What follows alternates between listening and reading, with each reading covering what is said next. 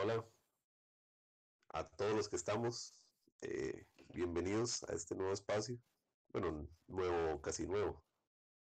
Es como lo mismo, pero le cambiamos un toquecito el, el, estilo y el enfoque. Hoy. El flow. directamente la tertulia, hablando más como de las vivencias que hemos tenido. Eh, presento a mis, a mis compañeros DMs eh, DM Marco. Hola, hola, ¿cómo están todos? Eh, muy bien por acá.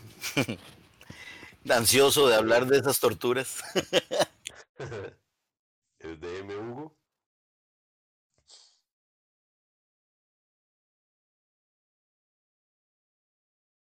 El DM Beto, que también está por ahí, que va a estar como intermitente.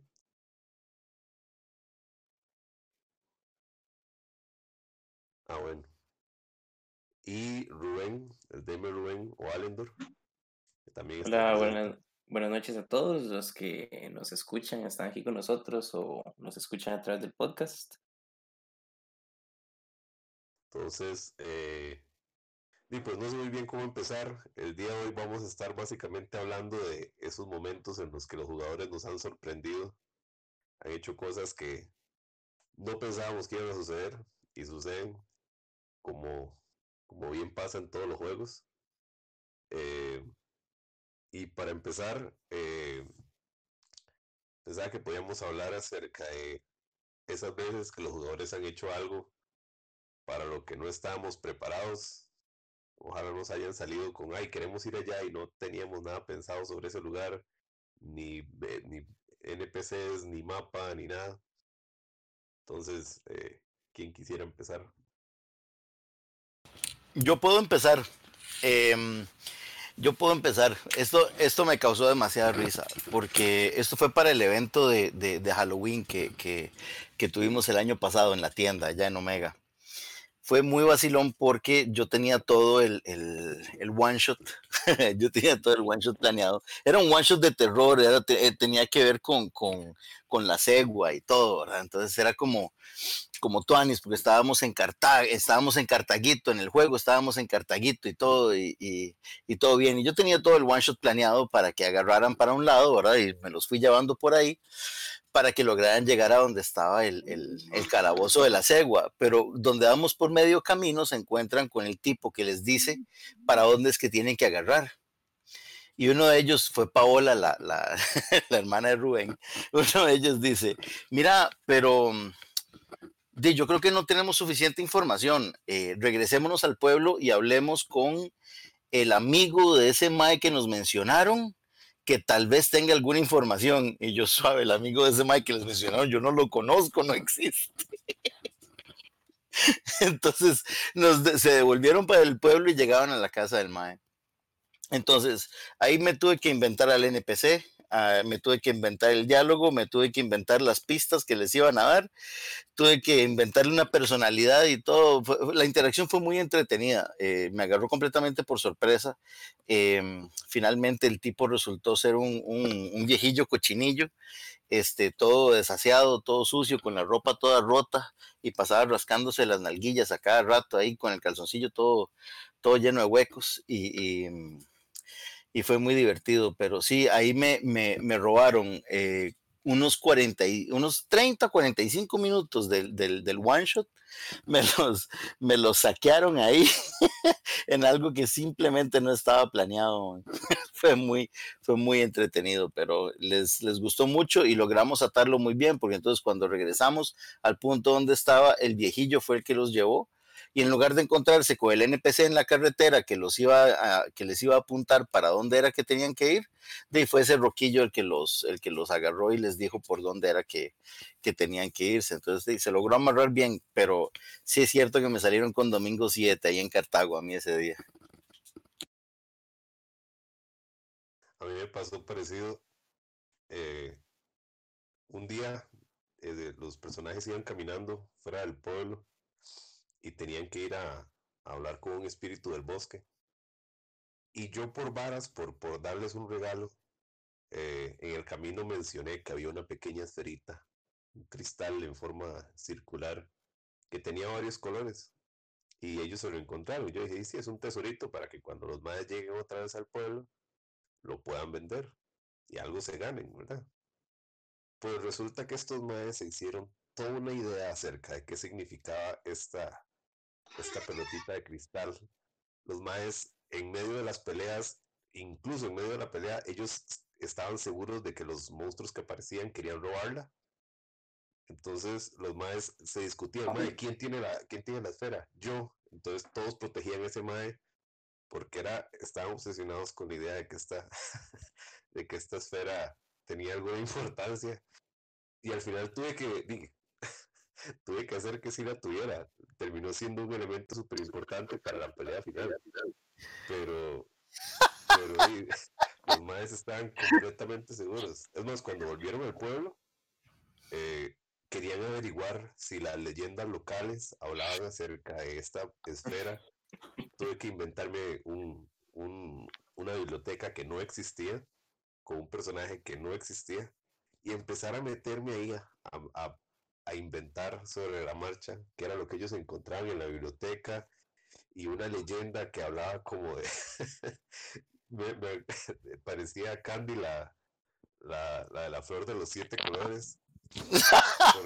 Porque, que ponerle... Te rompieron el juego. tenía una representación simbólica y no sé qué. Y entonces estos más estaban como locos. Al final la campaña que probablemente tuvo que haber durado un par de meses, duró como dos semanas más porque estos maes insistían en que esta esfera de cristal tenía que tener unas, una importancia tan enorme y hasta le preguntaron al alcalde del pueblo que si podían utilizar la caja fuerte para proteger la esferita, que lo que valía era como 10 piezas de oro, era una cochinadita, digamos. Y bueno, como DM me imagino la cara de poker face que debe poner. Sí, sí, sí, rajado. Yo me lo imagino así como, perfecto, sí. Y el alcalde les dice que sí pueden. yo le puse todo el tono de, y entonces, ustedes descubren que la leyenda hablaba de los siete colores de... Y estos madres estaban como locos, decían, madre, ve, lo sabía hasta ahora. Y ellos... Apagaste el video para que no tengan la cara, Madre, fue, fue increíble. Fue increíble. Al final, y los maes, los maes terminaron alargando más la campaña, pero todo bien, porque, porque todavía de vez en cuando eh, mencionamos algo sobre esa vez y, se acuerdan de la esfera multicolor, que era una cochinadita, como digo, valía como 10 piezas de oro, era nada.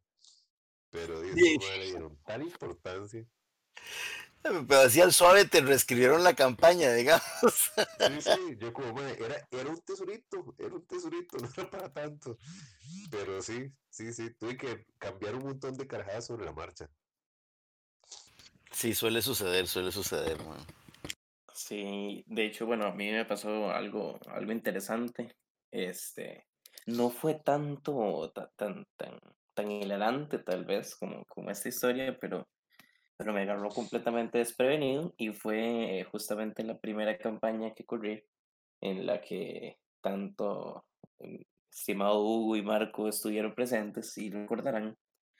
Este, resulta que en un pueblo ah, muy al norte estaban preparándose mis jugadores para partir hacia una aventura en un continente helado y abandonado tenían que hacer las, las compras habituales que uno siempre hace, ¿verdad? Cuando se prepara para salir de un pueblo seguro hacia, hacia lo salvaje, ¿no? Y, y entre todas esas preparaciones encontraron una daga mágica, una dagger más uno. Eh, solo había un rogue en el team. Eh, yo asumí muy ilusamente de que le iban a permitir al rogue dejarse la daga. Pues sí, yo me acuerdo, yo me de un pronto a otro, todo, toda la party quería la daga, o sea, eh, eh, hasta el gunslinger de la party quería la daga. No la ocupaba, nadie sabía por qué la quería. En mi defensa, yo sí me acercaba y no tenía con qué pegar, ma, entonces ocupaba una daga. Nadie sabía para qué querían esa daga, pero todo el mundo quería la daga. Tuvimos que inventarnos bueno, ahí salió una especie de concurso, ¿verdad? Extraño, como de pegarle a un pájaro en el aire para ver quién tenía derecho a usar la daga. fueron 45 minutos de algo que no tenía preparado, que no estaba listo, que nadie sabía de dónde salió, eh, para ver quién se iba a dejar la daga, ¿verdad? y al final, el único- y al final la daga se la dejó quien yo asumí que se iba a dejar la daga. Evidentemente su destreza, el rogue, ¿verdad? Salió, salió a flote y se dejó la daga. Mae, finalmente el único que no estaba interesado en la bendita daga mae, era el Barbarian, mae, que con un fit de agilidad increíble se logró subir a un árbol y de ahí vio donde todo sucedía. El Barbarian. Berserker fue el único que no se interesó en la daga. El Barbarian que pegó un salto mortal invertido y se subió a un árbol para tirarse el pacho. Y en la misma sesión, este, nuestro querido Gunslinger, a.k.a. Hugo, eh, también eh, me, me sacó completamente de personaje cuando se le ocurrió comprar tabaco en, en medio de la nada. Vamos a ver, estamos ubicados en el norte completamente extremo, polar, con climas y condiciones que no permitían el tabaco. Yo jamás esperé que alguien llegara y me dijera que quería comprar tabaco. Tuve que diseñar una tienda que no existía, con varios personajes que no existían adentro, que intervinieran en esa compra y transacción de tabaco. Evidentemente le puse un precio brutalmente alto, ¿verdad? Dado que es, es algo que, que no debería de estar en esa zona, ¿verdad? Era un producto premium de exportación, ¿verdad? Y di, yo asumí que la conversación se iba a acabar en un, bueno, es muy caro, me voy. Ah, pues no. Eh, el personaje se puso a pelear con el tendero y con su esposa sobre el precio del tabaco y la forma de cómo se fumaba un tabaco, si era mejor fumarlo con pipa o era mejor fumarlo enrolado. Los vicios primero, madre, los vicios Mae, primero. Suena tan algo que yo haría que. Eso fue, ta- eso fue tan épico, mae. Y terminó insultando al, al, enano y a su esposa y lo echaron de la tienda porque ellos no podían comprender cómo no podían fumar el tabaco en pipa, ¿verdad? Eso nunca les cupo. Y antes de irme prendí, y antes de Al irme prendí el cigarro. Y antes de irme prendí el cigarro en la tienda. Pues sí, lo echaron así básicamente, ¿verdad? Este fue declarado non grato en esa tienda. Pero compró el tabaco. Y no, al final no estaba muy caro. Era demasiado. Le cobré, ¿qué, qué fue Hugo? 100 piezas de oro, 100 ¿verdad? piezas de un oro por un pouch. Pero más adelante, caro, sí. ma- más adelante logré conseguir un poquito de tabaco. Ah, sí, no, o sea, nunca se rindió. Es, es- es- yo creo que la motivación completa del Gunslinger en todo ese viaje, conseguir una- un poco de tabaco, ¿verdad? Completamente los vicios primero. mae. Mae, sí, rajado. El, el, el mae nunca aflojó. Nunca aflojó. No se afloja, no, señor. Esa es la, la mejor manera de conseguir algo de un DM, para ser honesto.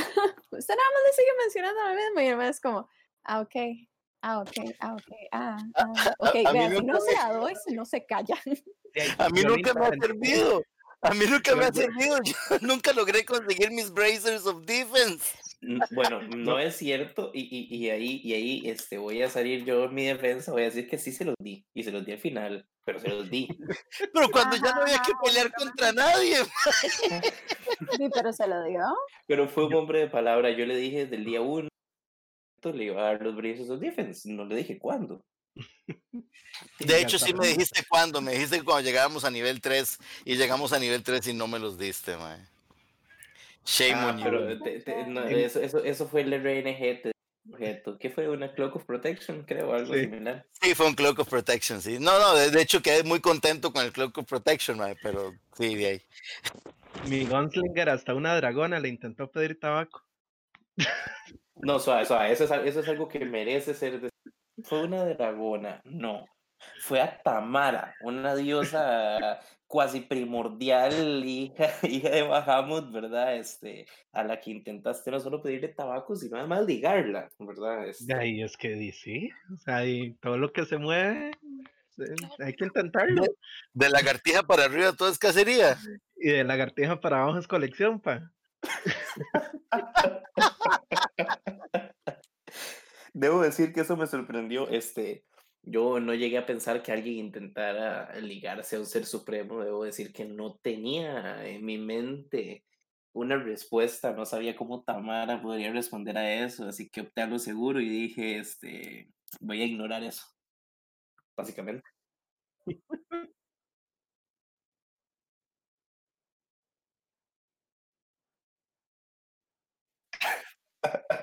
Di- eso, eso era. Bienvenido, Jocote, eso iba a decir yo, ma, bienvenido, Jocote, a la conversación, ma. Eso era lo que yo iba a tocar. a- digamos, hace poquito le corrí un one shot a Majo y a Beto. Y o sea, y tuve que sacarme casi una hora de juego debajo de la manga con Jocote, porque Jocote quiso ir a tratar de sacar información de una forma de que no me podía imaginar. Entonces tuve que sacármelo debajo de la manga. y, te- y terminaron quemándose los, los miembros. Bueno, a Jocote estuvo cerca de que le quemaran la bestia, pero Jocote sí le quemó la bestia al, al padre.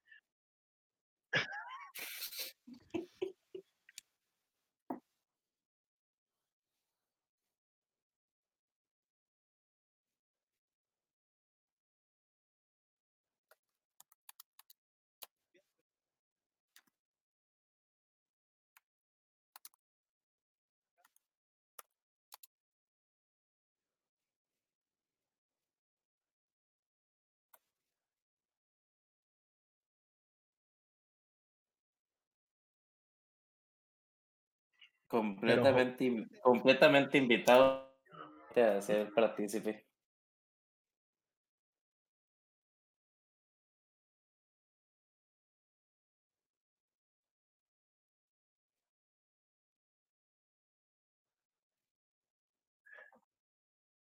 Jocote estuvo, es tan Bueno, ligador que prefiere morir antes de que antes de casarse. Ah, bueno, ok. e- Esas.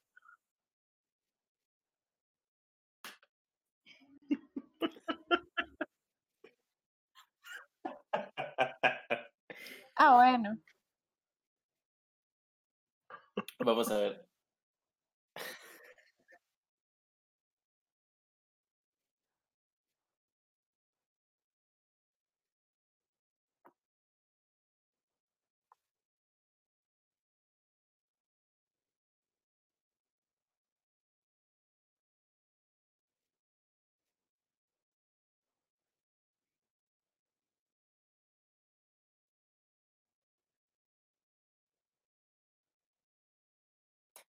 Eh, una, una vez estaba yo jugando.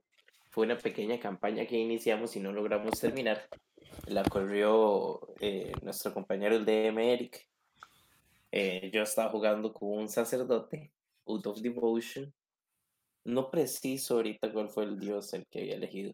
La trama es que el, el- ese sacerdote, ¿verdad? Era muy, muy estricto con, con estos temas de las formalidades y, y, los preceptos de la iglesia, pues. Resulta que el otro personaje que teníamos era un rogue que tenía un, un defecto, ¿verdad? Un, problema de doble personalidad. Eh, todos los días ese rogue podía ser el rogue o se transformaba en otro personaje que era un, un noble con problemas de falda, básicamente. ¿Verdad? Ese, seguía esa tradición de, de Hugo, ¿verdad? Que para arriba la cartija todo es cacería. Una noche se transformó, estábamos acampando en un, en un, en un prado con unos elfos que nos hacían compañía. Se transformó en la noche, tuvo un- una pequeña este, aventura con la hija del, del jefe elfo, ¿verdad? Lo que evidentemente fue descubierto el día siguiente por toda la familia del elfo. Al día siguiente este personaje ya no era el, el noble, sino que era el rogue y él no se acordaba, no se acordaba de qué había pasado, no sabía qué estaba pasando. Eh, eh, la familia de elfos lo acribilló en contra del carromato, sacó a todas sus, sus familiares, unos lobos fantasmales gigantes, lo, lo, lo apuntaron con lanzas.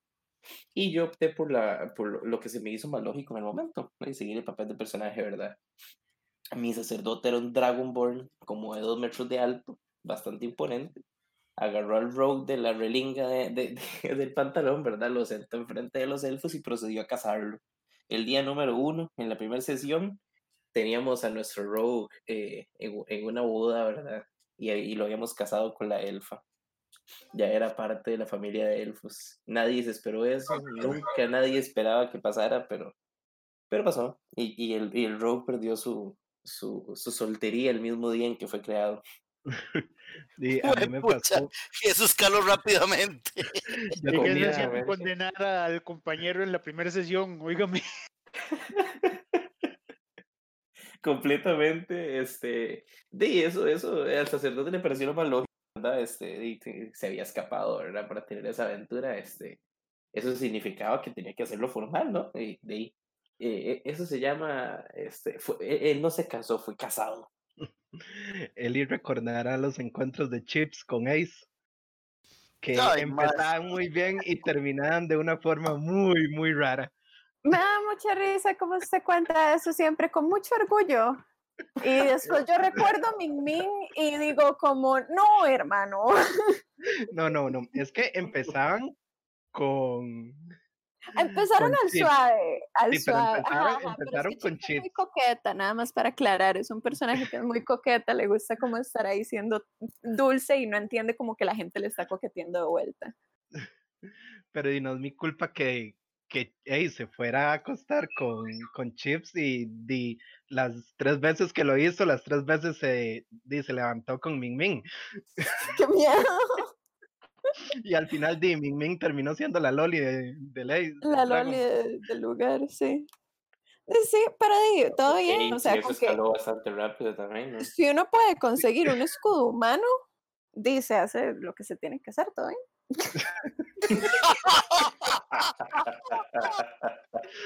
Todo sea por el bien de la supervivencia. ya me- No, Obvio, de, hecho, obvio. de hecho, esa relación escaló tan rápido. Di, mi, mi Dragon Ball, el problema que tenía es que di, al Mae era un Dragon Ball Barbarian. Di, al Mae se olvidaba de un pronto a otro, el Mae parecía chingo peleando. Mae tenía, la ropa se le caía muy fácilmente.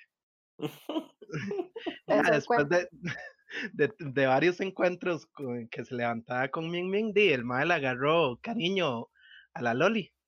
Entonces, di, una vez mi Dragon Ball se va a dormir y agarra a la Loli de almohada y la abraza, nada más.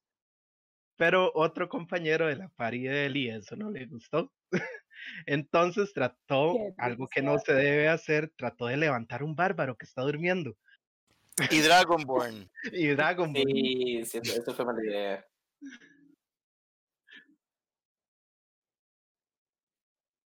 ¿Qué me dice mi mozo?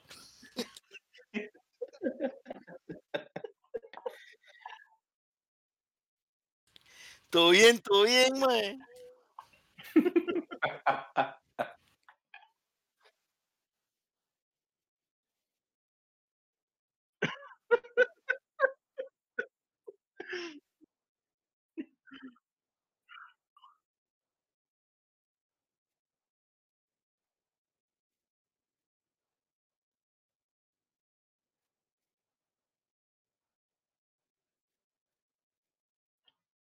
Ah, eso sí. Ah, la puña.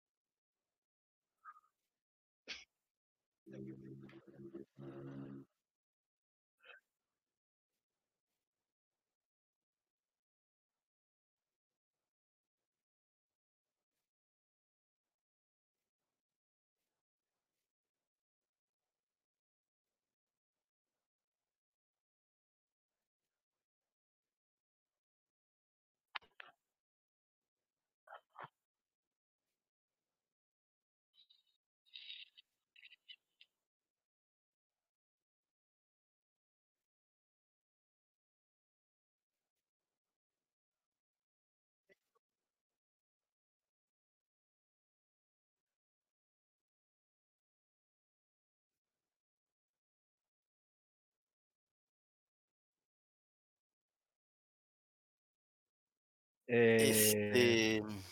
sabe, sabe.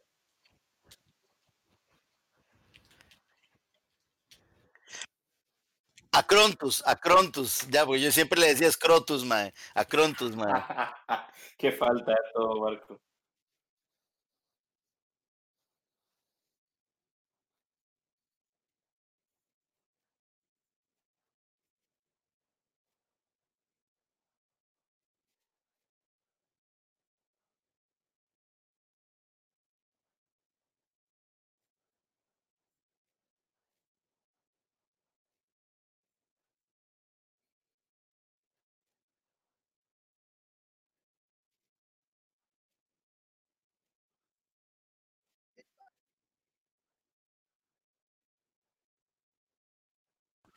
Que la había perdido la noche anterior.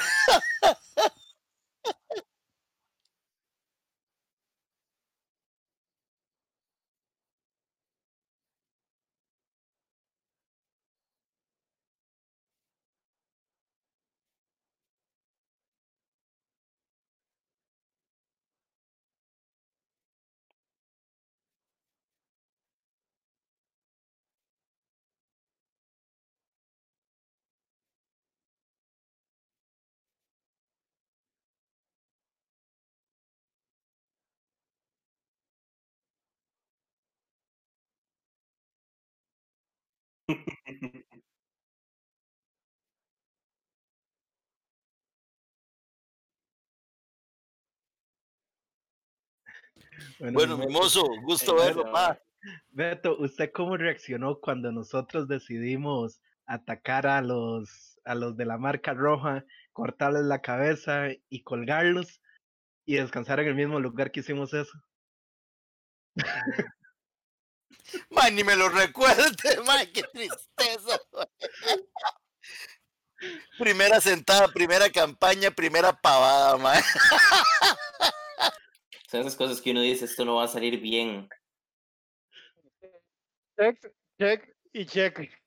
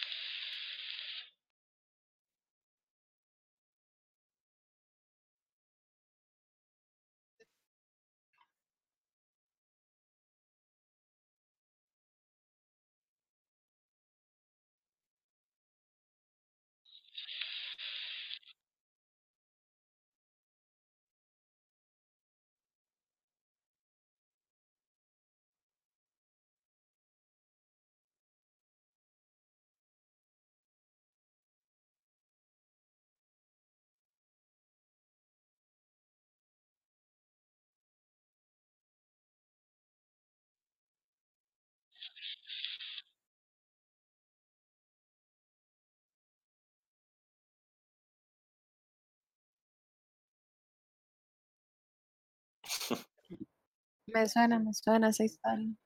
Creo que Beto confundió las historias de los héroes de Graceful con la campaña que estaba corriendo después en Omega. Porque yo le pregunté por lo de los héroes de Graceful o no está contando eso. Ah, No, no, no, eso ya, ya, ya, ya lo pasó, ya lo pasó, papá. Ok, ok.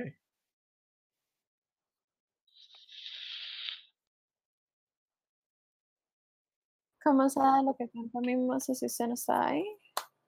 O si está ahí. adiós, adiós. Y apareció, y apareció la metapaloma llamada Eli. Yes,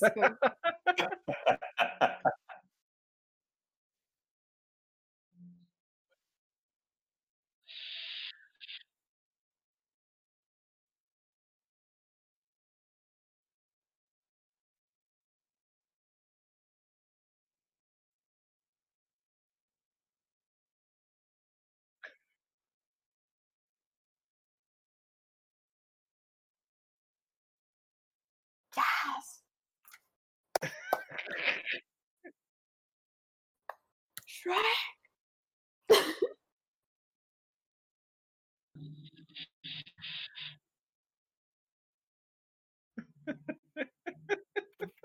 Ay, no.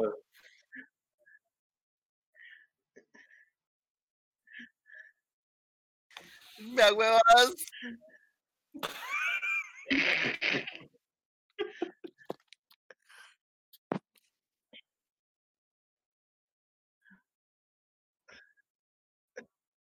Esa fue la última noche que pasaron esos personajes y durmieron a la par de burro.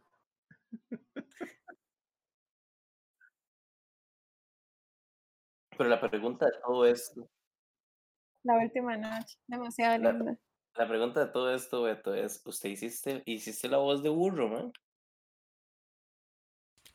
Pregúntame, pregúntame.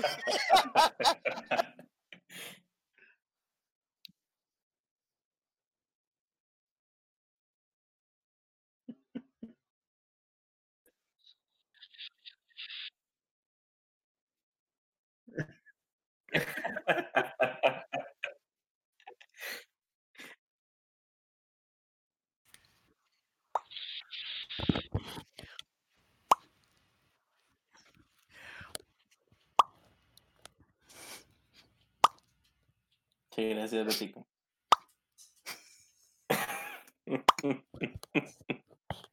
Hablando de. de. empeoran, Qué falta de todo, Marco. Perdón, perdón, no, Perdón, Luigi, perdón, mae. que empeoran, ¿cuál han, eh, cuál han, han sido esos momentos en los que los jugadores están en una mala situación y la hacen peor, pero así, en dos momentos? Siempre. Todas las partidas. Conmigo. Cuando, cuando Eli tenía una monje y yo tenía que ser como el papá de la monje, porque cualquier puerta que veía se tenía que mandar a abrirla de un golpe. O sea, mandarse a abrir la puerta de una patada. Obvio. Obvio, hay que presentarse primero. Ella se presenta con las piernas. Ay, después ir como a una, a una torre que nos llevaron y ¿Cómo lo le dicen, primero que hizo la monje es gritar en la cueva para ver si hay algo y aparecen ok, todos los ok. bichos de la vara. Ok. Yo creo que yo tengo algo parecido. Yo, yo tengo cuando una que yo creo que debe ser la misma de Hugo, posiblemente. Cuando estamos jugando con Romu eh, Fandelver, Sí, esa fue.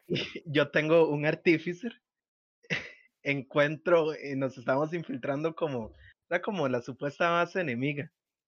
No, pero Es que, es que, es que es- eso va más para atrás. Acabamos de descubrir un castillo donde sabíamos que habían una cantidad abrumadora de goblins, o goblins, y no recuerdo qué otra cosa más había ahí.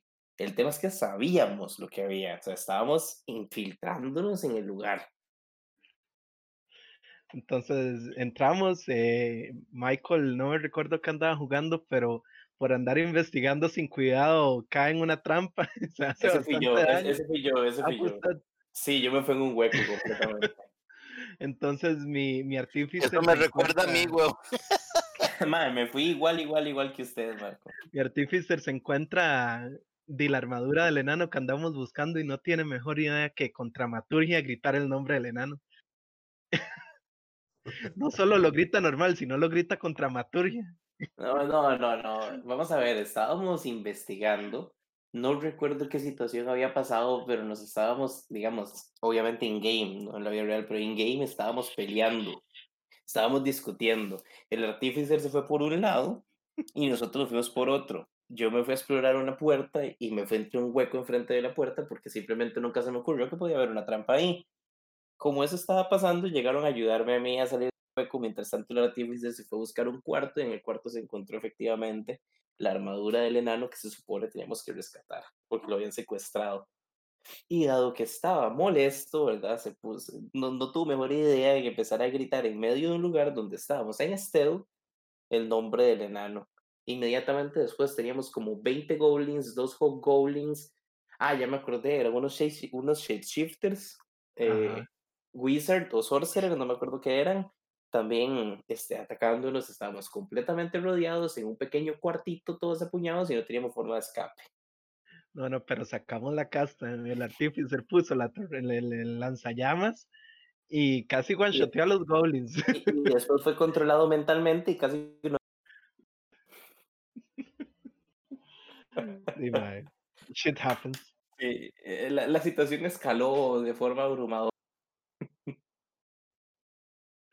O con Marco, bueno, esa, esa la, man- la fue en la campaña de Marco, pero la corrió Diego, de que nos somos como unos tipos de piratas, bonachones, no, no somos tan malos.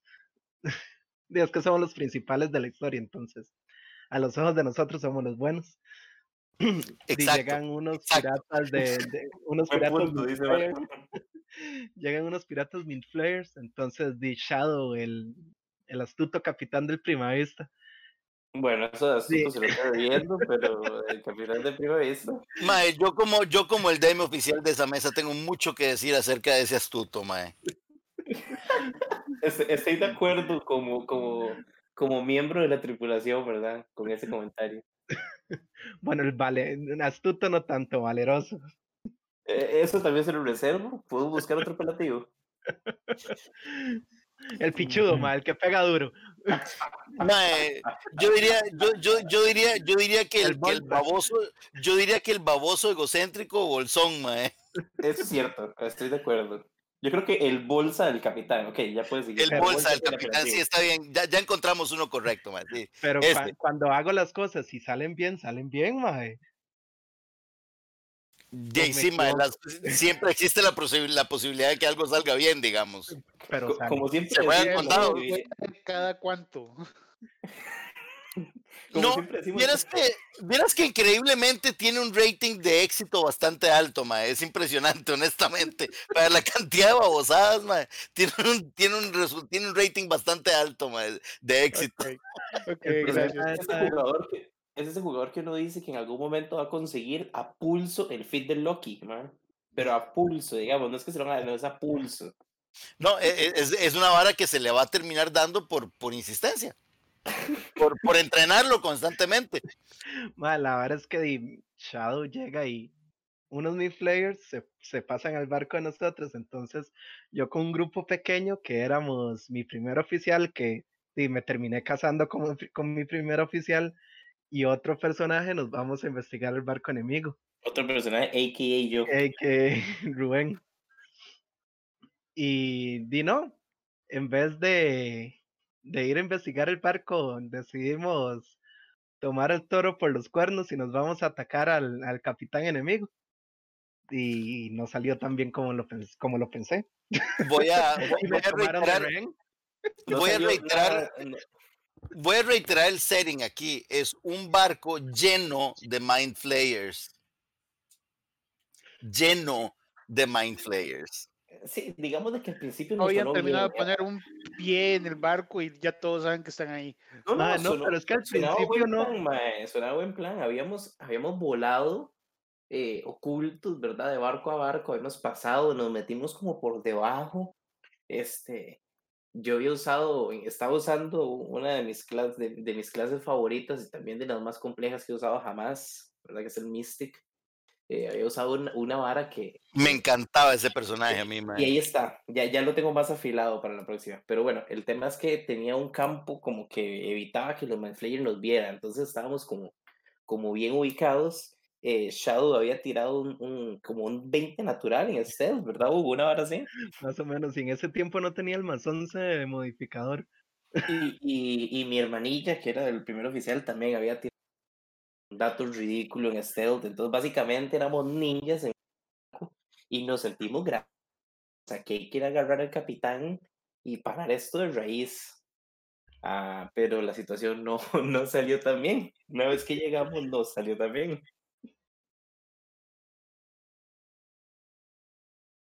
Sí, sí, eso, eso fue rudo. El, capitán de básicamente eh, trapeó el piso con nosotros, ¿verdad? Este, alertó a más de sus Mind Flayers. Tomaron de rehén a nuestro capitán y tuvimos que tomar la ardua decisión de sacrificar al capitán o sacrificar a 20 miembros de nuestra tripulación a cambio de entregar al capitán. Pero yo sigo vivo. y, no tuvimos que sacrificar la, la, la, la tripulación. Sí, pero tampoco sacrificaron la tripulación, correcto. Sí, pero debo decir que ese es otro detalle que de hecho se- eso fue lo que nadie se esperaba, man. Sí, sí. Completamente. Eso, eso, eso fue salido de, de debajo de la mano. Y el hecho de que, de que el DM, eh, Diego, que corrió esa, e- ese one shot, también tuvo mucha misericordia de la vida de Shadow y lo dejó vivir porque las posibilidades no estaban a nuestro favor para nada.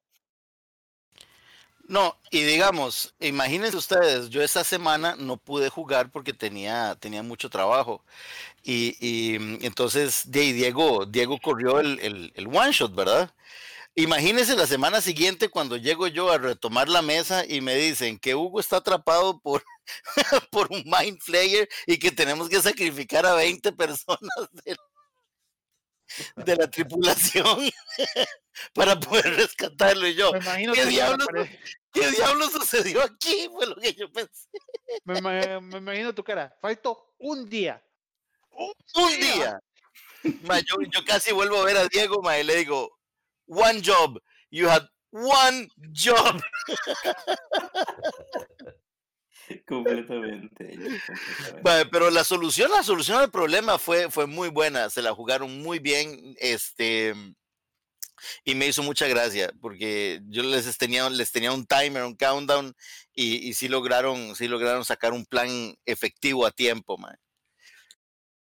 Y a mí hace, me pasó, estaba corriéndolo en one shot. En eso estaban jugando Rubén, Marco y creo que otras dos personas. Y el encuentro final eran contra dos vampiros que eran compañeros sí. de ellos, pero al final di, eran, o sea, los traicionaron, como que los, no los traicionaron, sino que eran Bound Vampire. Entonces el, el que tenía el arma, el alma de los vampiros, les dijeron que tenían que matar a sus compañeros. Era un encuentro bastante difícil, ya que ¡Oh! los vampiros se curaban, se curaban por turno, solo por, por estar debajo de unas ruinas. Pero no contaban con que iba a llevar Hermenegildo. No contaban con que Hermenegildo venía en la party. Ah, ah, ah. Hola, gente, ¿cómo están? Marco me dijo que estaban hablando de mí. Decidí venir a visitarlos un rato. Deciden pegar. Daylight y a la mierda la curación de los dos vampiros y deciden encerrarlos en un aro de fuego. Mm, Sí, debo decir, esa noche me sentí como un MVP realmente. Oh, oh, pero, pero, ¿sabes? Te faltó algo. Antes de los vampiros habíamos agarrado un troll. Ajá, el tro- Y al troll le aplicamos una estrategia también que fue digna de, de, de, de los anales de la historia que el día de hoy todavía repetimos, ¿verdad, Marco? Fue un momento muy hermenegíldico, diría yo, sí. bueno, ahí, ahí ese, ese es el cue de Marco para contar la historia del jueves pasado. Bueno, eh, voy a darle el paso a, a Marco para que continúe con, con este tema de la historia. Esto es lo que yo llamaría una venganza, pero lo que se llama una venganza bien planeada, mae, y de esas que son como un buen plato de, de sopa fría, mae, es de las mejores.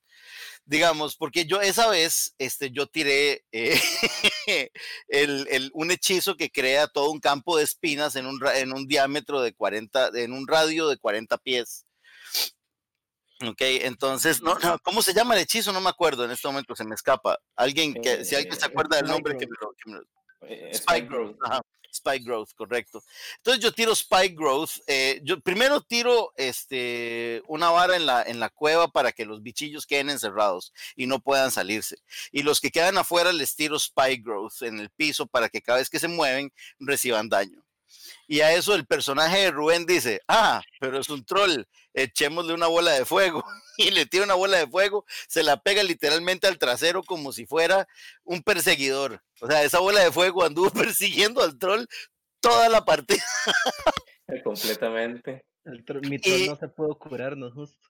Y Y nosotros, eso nosotros encendíamos en fuego también la- la- las espinas, ¿verdad? las espinas, exacto, para que el maíz se quemara también. Y, y nosotros estábamos acomodándonos siempre a la orilla del, del, del área para que el mae tuviera que cruzar por encima de las espinas. O sea, nosotros en ningún momento lo golpeamos, el mae se mató solo caminando sobre las espinas, digamos.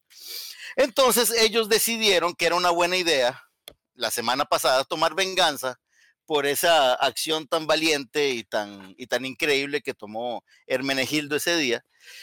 Y bueno, la cuestión es que en la campaña actual en la que estamos están dentro de una cueva, porque tienen que conseguir wolframio para poder eh, pintar, para poder recubrir el caparazón del barco de ellos, para que puedan entrar en la niebla que es corrosiva. El wolframio este, en este setting no se corroe, este, creo que en la vida real tampoco. este, y, mm, y entonces están en esta cueva, tienen que derrotar todo lo que está dentro de la cueva, porque los monstruos que entraron sacaron a los enanos. Entonces, yo les tengo en el centro de la cueva preparados dos encounters para esa sesión. cada uno de los encounters es deadly. ¿Ok? En total había 26 bichos. 26 bichitos en total. Había 10 Ocker Jellies y había 16 Greeks. Uno alfa y 15 normales. ¿Ok? 26 bichos. Cada uno de los encuentros era deadly, especialmente porque los Ocker Jellies, cuando los golpean con algo afilado, con algo que hace slashing, se dividen en dos. Entonces son todavía más bichitos. Eran deadly. Cada uno de los encuentros por separado era deadly. Llega el Barbarian, el Tiefling Barbarian que tenemos, Julián, y dice, de yo voy a hacer un sonido ahí en el puro centro para ver si los dos bits, si los dos grupos de bichos se unen y se agarran entre ellos. Y nuestro mago de M. Diego dice, nuestro sorcerer de M. Diego dice, de yo voy a poner ahí una, una ilusión para que vean algo y, y se acerquen, ¿verdad? Lamentablemente los bichos eran amigos, no se agarraron entre ellos. Entonces tenían dos encuentros deadly masivos juntos que iban a ir a atacarlos a ellos. ¿Ok? Digo yo, así, valió chingada, ya se murieron todos. Porque si cada uno de los dos encuentros es deadly, dos deadly es muy deadly, ¿cierto? por, lo, por, lo, menos, eso fue lo que yo... Por lo menos... no miente, dice. Bueno, la matemática no es una opinión, maldición. Mae, excepto porque si me hubieran visto la cara cuando vi las siguientes acciones, se habrían muerto de la risa.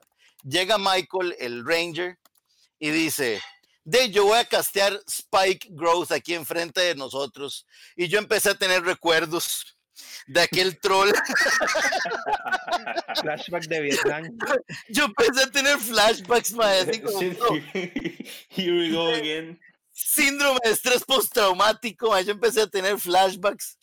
Tiran Spike Growth ahí en el puro centro, cubre toda el área donde está, por donde tienen que pasar los bichos. Tras de eso era un Y, eh, embudo. tras- sí, era un embudo, exacto. Y entonces llega este el mago y dice, no, mentira, el- el, el el druida. druida. El druida llega y dice, ja, yo podría castear muro de viento ahí.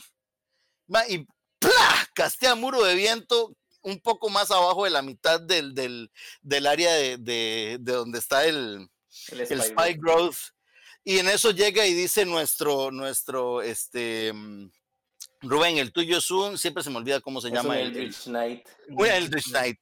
Llega el Eldritch Knight y dice, "Hmm, si yo casteo un Fireball, no un Fireball, sino un, un- No, sí, sí, una es. Eh, una esfera de fuego, ajá. sí, un Fire Sphere, si yo, casteo, un fla- Flaming Sphere. Si yo casteo un Flaming Sphere detrás del muro de viento, cuando pasen, además van a recibir daño. Ajá, ok. En fin, los maes se acomodan detrás de toda esta pared de viento del Spike Growth y el Flaming Sphere. Y empieza el turno este, empiezan el turno de ellos, castean todas las cosas, listos, se acomodan detrás, ahí, ¿no? A unos 10 pies de, del límite del Growth, y es el turno de los bichos. Y empiezan a caminar por encima de la vara. De, feria, todos los bichos con, con, con inteligencia 8, 7, 2. o sea, y de- los niveles de inteligencia, los niveles de inteligencia tenían menos 3, menos 2 de inteligencia el modificador, mae. Entonces ni siquiera como para decir, ah, estoy notando que me estoy muriendo, voy a dar la vuelta. No, nada, mae, no, no. Empiezan a caminar los bichos por encima del Spike Growth y llegan a la- al muro y estallan, y estallan, y estallan, y estallan. Maes, en dos turnos estallaron 26 bichos. Y el único Cada daño que que- nos hicimos fue por Friendly Fire. fue Friendly Fire. El único daño que se hicieron fue que se metieron, fue que el Eldritch Knight, como es un, como es un Dragonborn, dice, a mí me vale gorra, yo voy a ir a tirar un breath ahí en medio de esa vara para que se muera más rápido.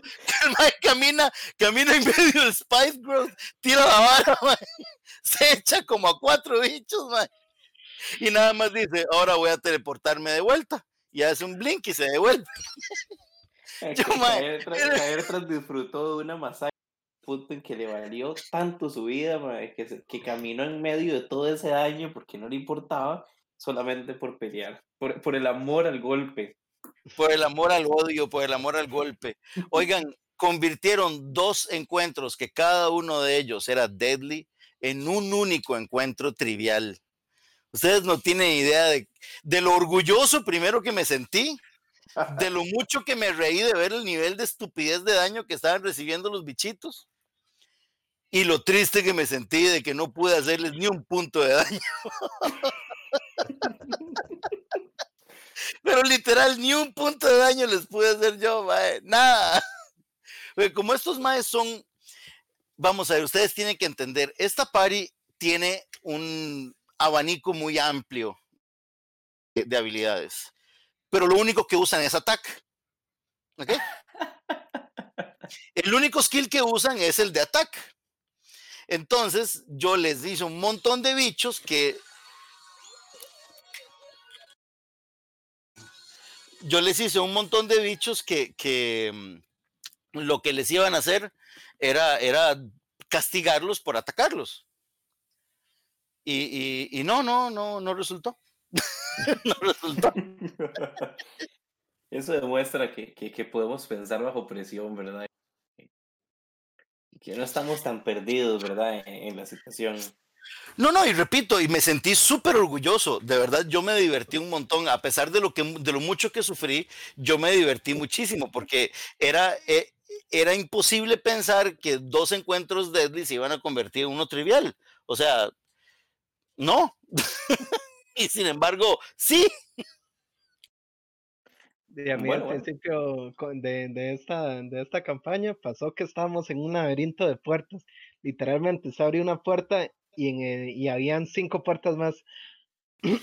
Estamos bueno. peleando, Qué buen estamos peleando con unos, con unos esqueletos. No, eran unos zombies, no me acuerdo. Pero la verdad es que cada vez que los matábamos, se volvían, di, se volvían a levantar como si nada. Eran los Entonces- minotauros, eran los minotauros zombies. Ajá.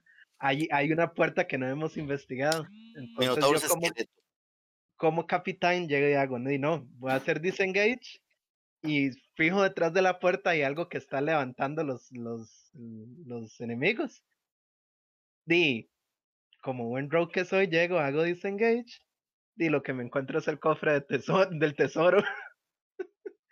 Di, looteé para mí y después salí a matar a los bichos. y los otros jugadores no se dieron cuenta. Bueno, se dieron cuenta porque estamos jugando presencialmente que yo me robé el, el tesoro. o sea, los jugadores, meta- los, los PJs no sabían que yo me yo encontré el tesoro. Meta, meta sí se dieron cuenta, obviamente, pero en, en digamos, los, los jugadores de ellos no, se, no supieron qué fue lo que pasó. Los dejaron ciegos y ni cuenta se dieron. E- Eso quiere decir entonces que Hugo se embolsó, lo, lo cual, no, lo cual no me parece nada raro. ¿Por qué cree que- ¿Cuándo? Porque cree que tengo un pichazo de plata con Shadow. E- e- Eso es normal, digamos, ver, ver que bolsas es muy normal. Ma, el maestro literal, literalmente se embolsó todo el reward de un dungeon. Ah, bueno, no, no, no, suave. Yo, yo le tengo otra, ma. Este, estábamos jugando Hugo y yo es, en, en una campaña de Romu. Eh, estábamos en el inframundo, ¿verdad? Eh, eh, allá en, en- en el infierno.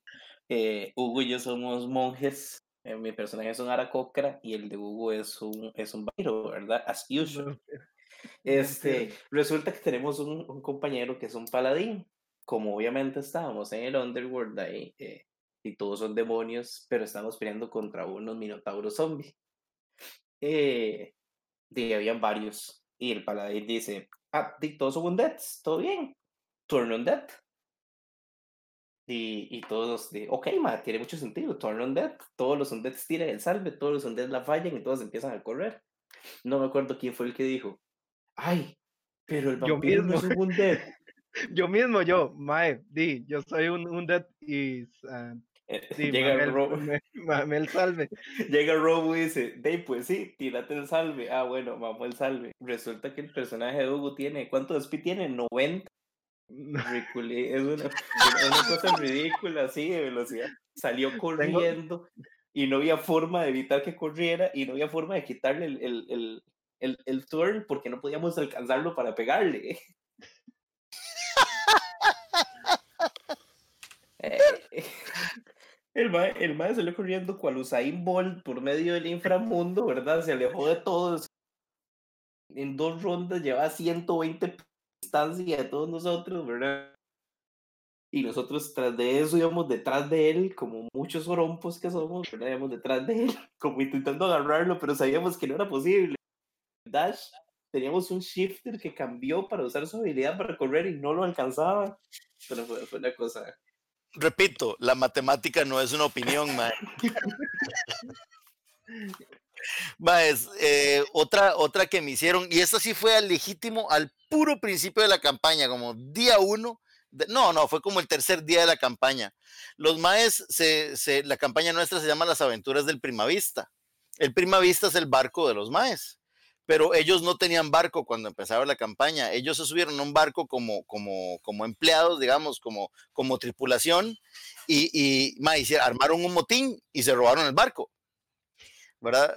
Pero este, yo les tenía preparado un encuentro muy difícil para, para, esta fue otra en la que, en la que me convirtió en un encuentro deadly, en un encuentro trivial. Bueno, antes de eso, aclare que el primer oficial del barco, antes de que yo lo tomara, decide jugar cartas contra un rogue, que el rogue tiene un mazo de cartas especializado para hacer Trucadas. trucadas. Mae, y no solo, no solo eso, sino que juegan con el mazo de cartas del Rogue. Entonces, mae, lo, lo limpió, lo bolseó completamente. Hasta sin ropa lo dejé. Mae, y la vara, la vara es que el, el- la, la vara es que el primer oficial era un Dragonborn, un fighter Dragonborn gigantesco, el mae fuertísimo, y, y el mae solito estaba diseñado para que se pudiera echar a dos o tres fácilmente mae, de un golpe, ¿verdad? Porque ellos estaban en nivel 1, mae. Entonces, eh, los maes llegan y empiezan a armar el motín a bordo del Primavista.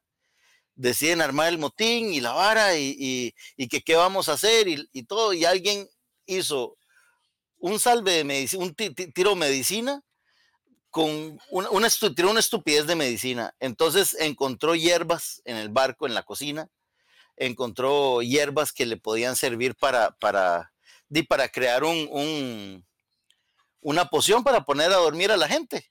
Porque el barco tenía a los oficiales, que eran cinco, y tenía 20, este, 20 manos de cubierta, ¿verdad? 20, 20 bichitos ahí que eran la tripulación. La cuestión es que estos maes, en lugar de agarrarse con los dos Challenge Rating 3 y con los 5 Challenge Rating 3 y los, y los 20 Challenge Rating un octavo, este, de, hicieron esa, esa poción, la mezclaron con la comida y, durmieron a toda la tripulación. Excepto el único que no se rulió fue el primer oficial, pero el MAE, cuando le tiré el salve de, constitución, lo, lo pasó a penitas, o sea, lo pasó con el, con el mínimo, y, y del MAE quedó todo groggy, quedó todo drogado el MAE. Entonces tenía desventaja para defenderse y lo, ataca, lo atacaban con ventaja y el MAE atacaba con desventaja. Entonces los MAEs se robaron el barco literalmente sin ningún esfuerzo. Lo único que hicieron fue una poción. Una, mezclaron unas hierbas en la comida para que todo el mundo se durmiera. Fue más difícil explicarle a la tripulación qué fue lo que pasó y por qué Shadow era el capitán ahora que dejarse el barco. Nada más para que se hagan una idea. Y pues, pues sí, este, para que vea que, que, que no solo sabemos golpear, ¿verdad? Eso demuestra la, la inteligencia grupal. Eso demuestra la suerte de los dados, pero todo bien.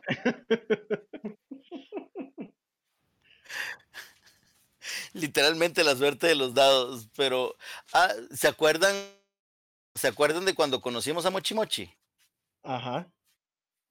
Esa, este, esta yo creo que regresa un toque al tema anterior, más bien, pero Mochi no Mochi, que eh, es- esa fue que no la vi venir. Ese día este, nos quedamos sin capitán, sin primer oficial, no había, no había miembros importantes de la tripulación para seguir con la historia. Entonces, este, la gente dijo, "Ey, juguemos un one shot. Y yo, ¿cuál one shot? Yo no tengo nada preparado. Entonces llegamos a una isla, ¿verdad? Llegamos a una isla. En esa isla, este, los maes se bajan, empiezan a investigar y se encuentran con un tipo, con un tipo que no habla ninguna lengua en común con ninguno de ellos. no habla ninguna lengua en común con el resto del mundo. El mae habla un idioma propio que él se inventó porque él vive solo en esa isla y entonces él, él habla eso que él habla nada más. Nadie más lo habla. Entonces el mae empieza a comunicarse con ellos a través del idioma de él. Entonces ahí, a medida que íbamos jugando, no solamente me, tocó inventarme el, personaje y, el setting, sino que a medida que íbamos, que, iba avanzando la, ronda de yo iba inventando las, palabras que el mae decía. Básicamente ese día me tocó inventarme un idioma completo. Y, Michael, Michael empezó, me agarró el toque y enten- el, este, tabaxi, me agarró el toque, el Hunter tabaxi, me, agarró el toque y, entonces empezó a, anotar las palabras y también el druida empezó a anotar palabras. Entonces ya empezaban a hablarle a Mochi Mochi con las mismas palabras que yo había inventado y empezaban a, a- a comunicarse en otro idioma, otro idioma que se inventó ahí on the fly. Ese, one shot fue muy divertido. Finalmente se convirtió en el bardo del barco y se unió a nosotros y es el mae que, toca el guiro y anda güey, con el güiro ahí animando las fiestas del barco. Y es también, y es también el tatuador oficial de la, del, del barco, por cierto. Fue el que le hizo el tatuaje de cumpleaños a, a Hugo, mae. al capitán Asharo. Que con ese tatuaje me he salvado varias veces. Con ese tatuaje, con ese tatuaje se salvó de los Mind Flayers, pa. E- Ese tatuaje hay que cambiarle el nombre. Ese tatuaje es el, el tatuaje antimetidas de pata de Shadow, man. Completamente. Cu- Cuando, Mae, ve que ya, no- cuando ve que ya él no puede hacer nada y que está a punto de morir por la caballada épica que hizo, tatuaje activado. No, Vámonos. no, no, pero, o sea, que, que Marco lo reconozca. Cuesta agarrar a Shadow, ¿verdad, Marco? Cuesta agarrar a Shadow. Es un toque complicado, sí. El otro día, hace, hace poco, este, la, la sesión pasada, el Mae hizo high y tiró un 30. Digo, "Eh, muy bien, digamos. Sí, sí, sí. Un poquito más y hago, hago cambio de plano, mae. Mae, sí. Completamente. Disculpen, este, disculpen que haya traído el- a, a colación esto ahora, porque esto era del, del, del tema anterior, pero, pero, pero me pareció que era meritorio comentarlo. No sé si él y Héctor o Steve tienen cosas vacilonas que le han pasado a ustedes como jugadores.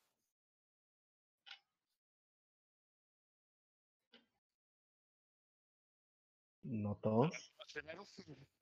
Somos tímidos, disculpen. Como jugadores nos tomamos el tiempo para analizar y ver que, no mentiras, lo, lo que uno dice es lo que uno está haciendo todas las sesiones, cada burrada que uno hace.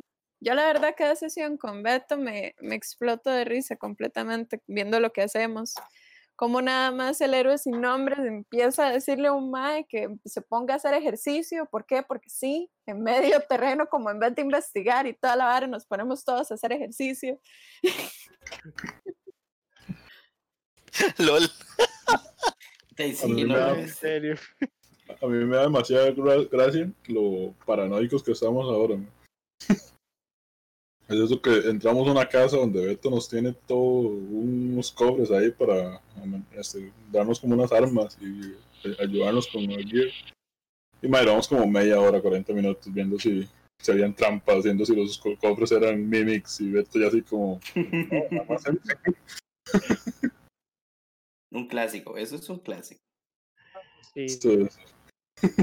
Por el chistecito del niño que en el bar. Eso me recuerda a unos, a un, a uno de los eventos especiales que hicimos en Omega. Creo que fue el segundo. De todas las otras paris se quedaron sin healer. Porque mi party éramos cuatro. Eran tres healer y yo de, de, de DPS que lo que llevaba era un monje aracoca. Entonces estamos peleando y se comen eh, un gusano azul se traga a uno de los healers. Entonces llego, llego yo de un pichazo y le meto y el mae vomita al healer. Y todo bien. Pero en un toque el, el gusano me agarra y, di- pierdo, no, no pasa el, el salve. Y me traga. Lo, lo que siguió adelante fue yo una hora viendo cómo los compañeros de mi party, ah, porque el gusano no solo me tragó, sino que decidió salir corriendo. porque no me pudieron sacar. Lo siguiente fue una hora yo viendo a mis compañeros de, de party ver cómo pelean contra cuatro elementales. Y se los estaban gorreando hasta que uno de los healers se dio cuenta que él tenía Protection for Good and, good and Evil, que les hubiera servido mucho contra los elementales. Qué sólido. Este. No, no, Spellcaster, uno estudia los condenados spells que tiene. Oye, O la pero es vez. que Esta, esta semana No, pasada, de hecho, mis jugadores estaban, habían, estaban en un calabozo, en un sótano. Mm, había un montón de habitaciones. Estaba en una habitación en la cual no había nada de ventilación, no habían ventanas, solo había una puerta. Y a los maes se les ocurre encender un fuego porque encontraron a un, un laboratorio de alquimia que tenía pociones de invisibilidad. Entonces los maes asumieron que el, el villano principal se había tomado una y estaba invisible en ese cuarto, aunque no lo encontraban. Entonces hicieron un fuego. Por supuesto, la vara se llena de humo. En medio de la vara, uno de los jugadores encuentra una puerta secreta, que fue por donde se había ido el Mae, y entonces se separan. El Mae se, se va a perseguirlo sin decirle nada a los compañeros. eh, lo terminan noqueando, y estos Maes dicen, bueno, y jale a buscarlo. Pero no se meten de nuevo a la habitación, que estaba hasta la jeta de humo. Entonces deciden dar toda la vuelta a ver si encuentran dónde está este Mae. Eventualmente se agarran contra varios bomber en una habitación pequeñita. Les dan por toda la madre, pero por toda la madre. Uno de los jugadores muere. Este, solo queda el, el- creo que era un barbarian con como con 5 de vida. Y lleva rato diciéndoles, madres, ustedes escuchan pasos afuera de la habitación que se van acercando. Sigue la pelea. Ustedes escuchan que los pasos se están acercando cada vez más. Me ignoraron todas las, las señales hasta que eventualmente terminan de matar a los Bomber y aparece un Nautic. Ay, señor. Entonces, les fue como un quebrado. De ahí sí. Pudo haber terminado ahí, pudo haber sido una mala experiencia, pero no. Los maes son noqueados y son atrapados por el villano principal. Entonces, el mae los tiene amordazados y amarrados, hincados en el piso de una caverna en el cual en el centro hay una gruta y hay un Nautic ahí tirado. El mae que mataron, el jugador que mataron, ellos ven que tiran el cuerpo en la gruta y escuchan al Nautic que se lo está comiendo. Entonces es como, mae, es una vara súper trágica, es una vara oscura y fea. Ellos tienen que entender que, que este villano no es jugando, que es un mae peligroso. Y entonces el villano les dice, bueno, les voy a dar la oportunidad de que ustedes me convenzan de que tienen una utilidad para mí vivos. Y entonces el, el, el Rogue, que fue el que causó todo esto, fue el, mae- el primer mae que se separó del grupo, eh, a, ellos, él fue el que tuvieron que ir a rescatar. El mae dice, no, yo voy a engañar a este mae. Y le suelta una mentira. Y rolea pésimo. Rolea un Deception como con un 2. Entonces el villano le corta un brazo, se lo tira al Nautic, todos quedan noqueados. Y al final, en la sesión siguiente, todo el mundo era como, "Mae, este, este infeliz Rogue, nos ha causado problemas toda la campaña. Y yo como, "Mae, di- ¿Qué, qué, qué de la situación en la que estaban ustedes les hizo creer que era una buena idea mentirle al mae? Pudiera, pudiera haberle dicho cualquier otra carajada, pero se ponen a mentirle. Y en la campaña que siga, al final sí murió el Rogue, decapitado. Justicia. Divina, divina justicia. Y si mi jeta, todos en la party, mae, yo no, por supuesto, pero todos en la party eh, dieron como ese suspiro, como de tranquilidad. Cuando les dije, y mae, decapitaron al Rogue, y todos como, Ah, ay, mae. qué mal, no puede ser. No puede ser descolchando el No- champán y sirviendo. No puede ser. ¡Woohoo! Vale, a mí, me- a- a mí me pasó algo similar. Estábamos en medio de una caverna, ¿verdad? Este, estaban enfrente del boss final. eh, Marco y Hugo también fueron partícipes de ello, ¿verdad? Mm, El boss final era una nana eh, cultista de, de Tiamat y, y, y, su, y, su, y su acólito, que era un elfo, ¿verdad? También cultista de Tiamat. El boss no estaba pensado para pelear, e- era un boss de roleo, o sea, tenían que sacarle información, habían N cantidad de opciones, digamos, pueden decirlo, inclusive que venían porque la hermana los mandó a ayudar. O sea, habían todas las opciones posibles del mundo para, para pelear con, con la madre. Ah, pero a- a- al Gunslinger se le ocurrió muy buena idea insultar, empezar a insultar a la, a la nana, ¿verdad? La nana que estaba eh, Suave, suave, convaleciente. suave. Espérese, convaleciente. espérese. Yo, Yo le pregunté, Yo le pregunté en, di, compita, mae, di, la mae me ignoró y, y di, a mi conslinger no, no le gustó, mae. Entonces le pregunté de nuevo y me volvieron a, a hijo de putear más o menos, y entonces lo que hice fue como un conslinger, le dejé ir un disparo en la rodilla a la nana. Mae, yo odio No, a ese Gunslinger, mae. Pero no solo eso, o sea, le disparó en la rodilla a la nana. Tres hectáreas ese disparo en la rodilla, ¿verdad? Y, y, y la opción que, que al Gunslinger se le ocurrió fue escupirle, básicamente, ¿verdad? A la nana, lo que desencadenó una pelea. Este, y yo dije, este, yo no sé, yo no quiero matar a la pari.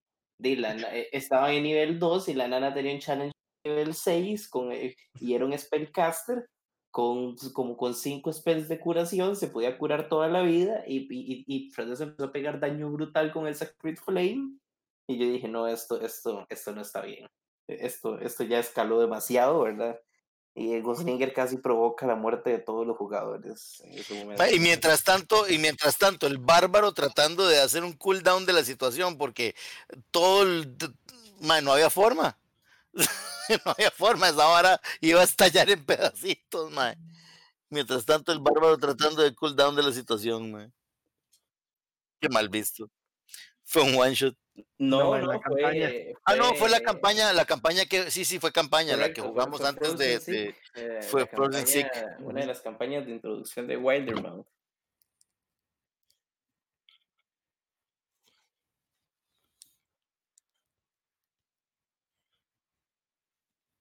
Obvio, obvio.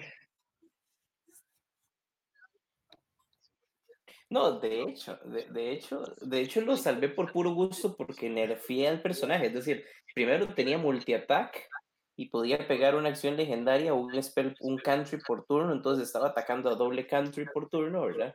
Y claramente lo superaba en nivel y en daño a todos. Entonces, o sea, eh, fue, fue una acción de, de, de piedad que, que yo dije, no, es que no. O sea, no, no, no, no, no voy a ser tan malvado, ¿verdad? No, y lo a, que nos a ese punto, A ese punto teniendo un- Rogue, mae, yo, porque sentí que si era injusto que por las acciones de este mae termita- terminaran matando a toda la pari, aunque estaba justificado, por supuesto que estaba justificado. Los Sí, sí, lo entiendo. amordazados, estaban en el piso, querían como uno de vida todos, o sea, estaba más que justificado que los mataran. Pero dije, bueno, la culpa es del Rogue y todavía ahorita la sigue cagando. Yo creo que el brazo del mae es un buen, es un buen precio. Y ya Sí, en, no, en no. la campaña, en, el- en la sesión siguiente, igual terminó muriendo por cabezón también. A mí lo que me pasó en esa campaña con el boss final era un... Di, nosotros lo, lo pensaba, yo pensé que era un Lich y yo, no, y si nos vamos a los golpes con este man nos va a reventar. Parecía un sea, había un 200% de probabilidad sea, un Pero, pero, antes de eso, antes de eso, antes de eso, el Barbarian se volvió loco, ¿se acuerda?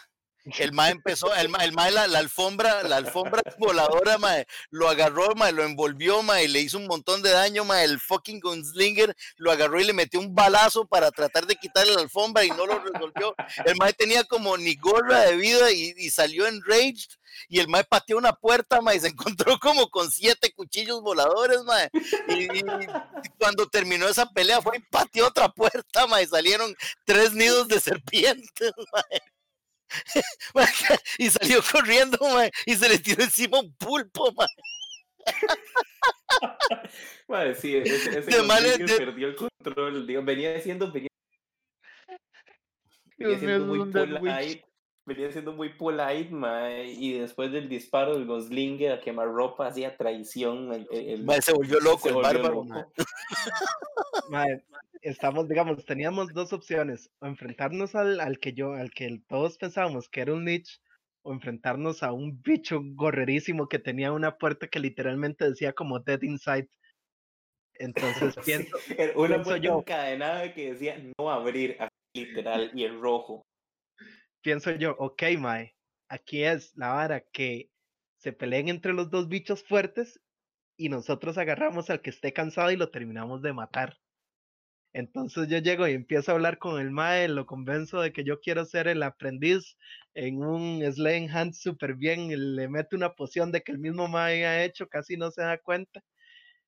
Y le digo que nosotros nos vamos a ir a encargar del otro Mae. Entonces tratamos, liberamos al otro Mae, el Mae se viene corriendo, yo empiezo, mi personaje empieza a gritar como, Mae, no pudimos, ayúdenos, ayúdenos. El Mae sale y yo para hacer la pantomima de que sí estamos peleando con el Mae, le digo a Ren, di Mae, yo le voy a tirar un disparo al Mae, al, al bicho que está dentro de la puerta que estaba cerrada. Y llego y tiro y venga, Mae, solo hace falta que lo one-shotee de un disparo. Mae, me eché el bicho, el otro Mae que se iba a enfrentar con el 20 principal. natural, güey. Y yo, ¿y ahora? 20 natural guanceteado, todos un, un, un constructo de carne gigante, challenge rate quedamos, nivel mae. 10, guanchoteado por un Goslinger, y quedan enfrente a un Lich que, no, que, que está ahí viéndolos con, a los ojos literalmente. Mae, se lo juro, mae, todos nos quedamos así como, ¿y ahora? todos nos quedamos así como, ¿y, y, y, y el plan? ¿Cuál plan? Lo, de- lo del aprendiz era en serio. Bueno, lo que le faltaba. No, después de les ocurrió inmediatamente este, volver a meterle conversación a Lich, ¿verdad? Y decirles que, que, y que todos iban a ser ahora sus aprendices. Entonces Lich los mandó a dormir y dijo que iba a encerrarse en su cámara por 200 años. A ellos no les pareció mal. Después se dieron cuenta que uno de sus amigos estaba en stealth dentro de la cámara con el Lich y iba a quedar encerrado por 200 años. Apenas logró salir. Apenas logró salir, mae. Ese- esa fue una cosa terrible. Este, igual en, en el mismo norte congelado, eh, corrió un one shot. eh, en la misma zona, de hecho. eh, era un, era un, un- una cueva en un glaciar en donde había un río de criaturas y la gente le pidió al ejército de, de- del imperio, era, me parece, Marco, ¿verdad? De, Sí, sí, Sí, sí, era, sí. era- era la, la octava división de, de la Marina. Eh, nuestros queridos jugadores eran miembros de la octava división y nos mandaron a investigar. Entran a la cueva y lo primero que se topan, apenas entran a la cueva, es tres troles y un, y un weird, un- un white dragon, un white dragon, ajá, un white dragon que estaba ahí y, y los trolls lo estaban torturando. Este, eran, eran ice trolls. Primero ya empezamos mal, ¿verdad? Un dragón y tres trolls como primer, como primer enfrentamiento es eh, mucho más allá del deadly, ¿verdad? Eh, fue muy gracioso. Lograron convencer al dragón de que les ayudara. El dragón, como premio, les perdonó la vida y empezaron a explorar. Resulta que Marco tiene la extraña eh, forma de decidir cuándo usar sus personajes que me joden el juego, ¿verdad? Y en ese momento llevaba. llevaba Pero en mi defensa, en mi defensa no sabía ¿cómo- que la vara iba a ser en hielo, mae. A ¿Cómo se Denubia. llama su, per- su personaje? Denubia, la hermana de Livicar. Ah, sí, a Denubia, la hermana de Livicar, que es un barbarian y que es inmune al frost. Entonces Denubia andaba como perro por su casa, ¿verdad? Ahí explorando todo sin miedo. Se metía en el agua frígida, que a cualquier jugador lo mataría ella, pf, nada, como si nada. Llega a una cueva y se encuentran, y al boss final es eh, el rey de los pingüinos. Hay un pingüino con una corona, una corona dorada. Y a la par de ese pingüino hay un reguero de pingüinos. Entonces, este, Marco, no sé si vos quieres contar esa parte, ¿verdad? La cuestión es que Danubia es eh, Livicar, el Mae es un barbarian, pero el Mae es berserker. Danubia, por otro lado, la hermanilla es barbarian, pero la Mae es eh, eh, guerrero totémico. Y la Mae tiene Speak with Animals. Entonces, cuando, cuando yo estaba cruzando el agua y vi un pingüinito flotando por ahí, yo digo yo, Mae, qué tierno, un pingüino, qué nice. Entonces, casté Speak with Animals y me puse a hablar con el pingüino. Y el pingüino nos dijo, di, preguntándole dónde estaban los tesoros y todo, porque también había un barco hundido y ninguno de nosotros podía eh, ver en la oscuridad. Entonces no íbamos a poder llevar las antorchas al, al- al barco para ver dónde, dónde estaban los tesoros y la vara, ¿verdad? Y le pregunté si él nos podía ayudar a ver qué había en el barco. Y el maje me dijo que no, porque el rey no les había dado la, la orden. Digo yo, bueno, y podemos hablar con el rey para, para, para ver si les da permiso de que nos ayuden. Mae, el mae nos lleva con el rey. Y, y- ahí hablando con el rey, el mae, el mae se pone todo, mae se pone todo rejego, el rey, y, no quiere. Y entonces yo le ofrezco de la comida que ando, porque el mae, lo que le preocupa al mae de todo es la comida siempre. Entonces yo le, le- ofrezco comida y, y- el mae la, la prueba y le escupe y ordena que nos ataquen. Entonces di, yo tomé la acción en ese momento de, de atacar al rey y di, mae, tiré un hachazo que, que viejo de lo partí en dos al mae. partí en dos al mae. Y, y- y todavía no se me acababa el Speak with Animals. Y donde vi que, que cayó el rey y todo el mundo empezó a, a- todos los pingüinos empezaron a pegar gritos y, y, y a que se nos iban a venir a atacar y la vara, yo lo que hice fue que agarré la corona, me la puse en la jupa y dije, soy su nuevo rey. Y tiré, y, y, mae, me, dice, me dice Rubén, mae, este, tírese, ¿qué fue lo que me pediste que tirara? Per- Eh, Persuasión con ventaja. persuasión, pero, pero mae, por dicha dijo que con ventaja, porque yo lo que tengo de carisma es literalmente 8. Estoy en negativo de carisma. mae. Y mae, logré pasar, lo- logré pasar el, el- el- el tiro de, de- de persuasión y los convencí a todos. Entonces, todos los pingüinos, más bien les ordené que se fueran a sacar los tesoros del barco. Y los madres se fueron y todos de, de uno en uno traía una monedita en el pico cada uno, mae. Y nos saltamos todo ese encounter. ¿Cuántos encounters nos saltamos, mae? Mae, Termina, armó- termina vos, ojo, mae. ojo- el asunto, es que armó una línea de ensamblaje con los pingüinos. O sea, puso a los pingüinos en filita, uno detrás del otro, ¿verdad? Mandó un squad de pingüinos a bucear en el barco. El barco estaba cargado de, de zombies, de fantasmas. Había un- dos greats. eh, y era el encuentro más pesado, ¿verdad? Era altamente deadly. Básicamente eran inmunes a todos los daños posibles habidos y por haber pero los más solo atacaban a los, a, a los humanos, a que, que Ujú. querían robarle sus tesoros, no a los pingüinos. Ah, bueno, a Marcos se le ocurrió mandar a los pingüinos, los pingüinos empezaron a sacar el tesoro moneda por moneda y, y eh, di básicamente, ¿cuánto eran? Como 3.500 oros y, Una vara así, era una estupidez. 15.000 de plata y Sí, como pero ¿cuánto les 200 tomó, mil de oiga? cobre, era una brutalidad. de- No, mae, es que había como 80 pingüinos en la cueva. Era una exageración de pingüinos lo que había, mae. Literalmente era, era un encuentro de 80 pingüinos. Y todos los pingüinos, todos los pingüinos eran, tenían pack tactics y multi-attack con el pico. Y eran 80 pingüinos. Y el mae controló 80 pingüinos y se vio de Nubia, la reina de los pingüinos.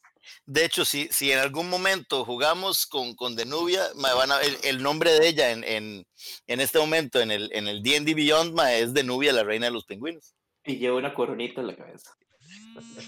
Ah, bueno, y, y el fantasma del rey de los pingüinos, ahora la cosa por toda la Ahora, eternidad. ahora sí, ya le tengo que cambiar el background a Haunted One, porque ahora el, el, el- tiene, tiene el fantasma del pingüino que la persigue por la eternidad, mae. Sí, eso, eso fue literalmente como romper el juego 1-0-1. O sea, yo nunca esperé, digamos, de tres encuentros seguidos y luteó eh, sin ningún problema, ¿verdad? Todo el, el tesoro del dungeon. O sea, sí- sí- sin mucho esfuerzo, más que se quedarse sentada viendo cómo sus sirvientes emplumados sacaban el tesoro moneda por moneda. Ay, mae, y claro, este, fuimos a traernos los cuerpos de los trolls que matamos y con eso fue con lo que los terminamos de comprar a los maes. Les dimos, les dimos la carne de los, de los, de los bichos que habíamos matado anteriormente. Entonces, mae, de sí, fue un éxito, honestamente. fue muy divertido. Sí, sí, eso, eso fue una cosa que yo jamás me esperé también, digamos. O sea, es que quién se le ocurría. O sea, eran 80 pingüinos, for God's sake.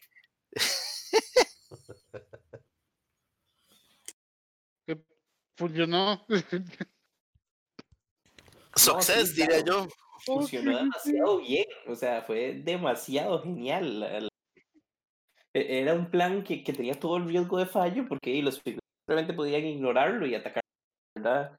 Y, y, y, y el carisma de, de, de Nubia era mínimo y iba y, y rolea riquísimo y el plan de ese plan ultra mortal que tenía todas las probabilidades de fallar, fue un suceso completo.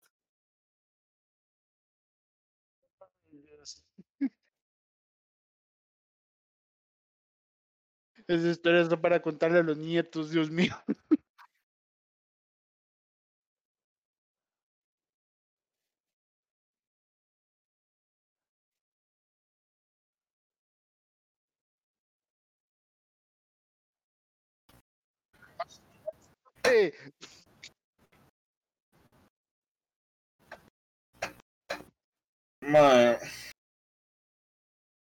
Hay una hora que me que fue curioso porque sí tenía como toda la, la parte planeada, ¿verdad? Que iban a llegar a, ahí como a una posada, ¿verdad? Y la, la decisión la iba a terminar, da como, como un plot twist ahí, ¿verdad? Y los más se desviaron tanto que ni siquiera llegaron a la posada. Y fue que en el camino se toparon una ciudad que la ciudad tiene ahí un despiche en el que cuando terminen todas la- las misiones en las que están, este, voy, a, voy a meter como la, la vara con esa ciudad. Pero madre, la vara era que ellos le iban a ver, ¿verdad? Le iban a, este, a, a ver como que la ciudad había desaparecido. Y por más que intentaran entrar, no podían.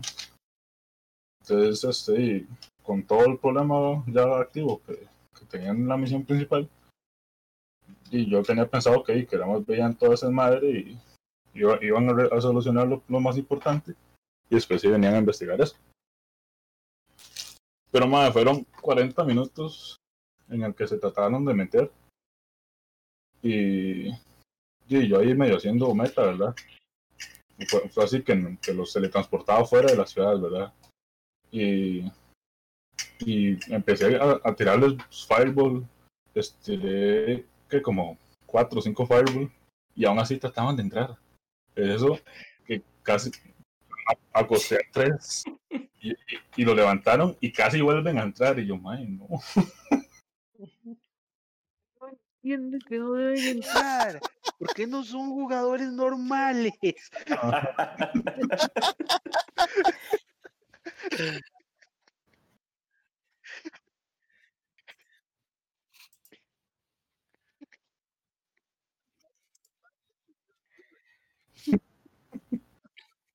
Sí, completamente de acuerdo. Ma, sí, sí, esa es la clásica, madre. Yo, yo la he aplicado como DM y a mí me la han aplicado, mae. ¿Estás seguro que quiere hacerlo? Lo peor es cuando uno está seguro de que ese algo va a salir bien y el DM se lo dice y uno es como, ok.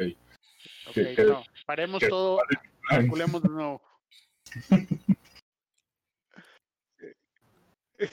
100%.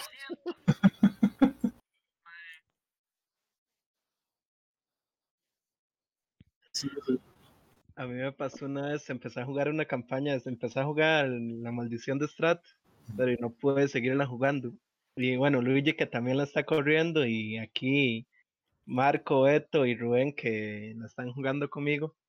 Al principio y eh, en, con el papá de Irina y, y cuando yo empecé a jugarla y yo iba enfuerzado a ver si el papá se había muerto porque le habían chupado la sangre. Entonces llego yo y le pido el permiso a Irina y, a, y al otro mae que me dejen revisar el cuerpo. Los maes me dicen que no. Entonces yo convenzo a la pari para que echen al piso a Irina y al hermano y los amenacen, mientras yo agarro, le hago volar el, el cuerpo del ataúd y me pongo a revisarlo. Y la DM di, si hubiera podido ver la cara de la madre, fijo, hubiera sido un what the fuck que está haciendo este mae. Usted, Luigi, hubiera hecho como DM. Mae, di, no sé. Por ejemplo, en, en, en es- en el inicio de, de esta, de, de la maldición de Strat, cuando están en la neblina, Ajá.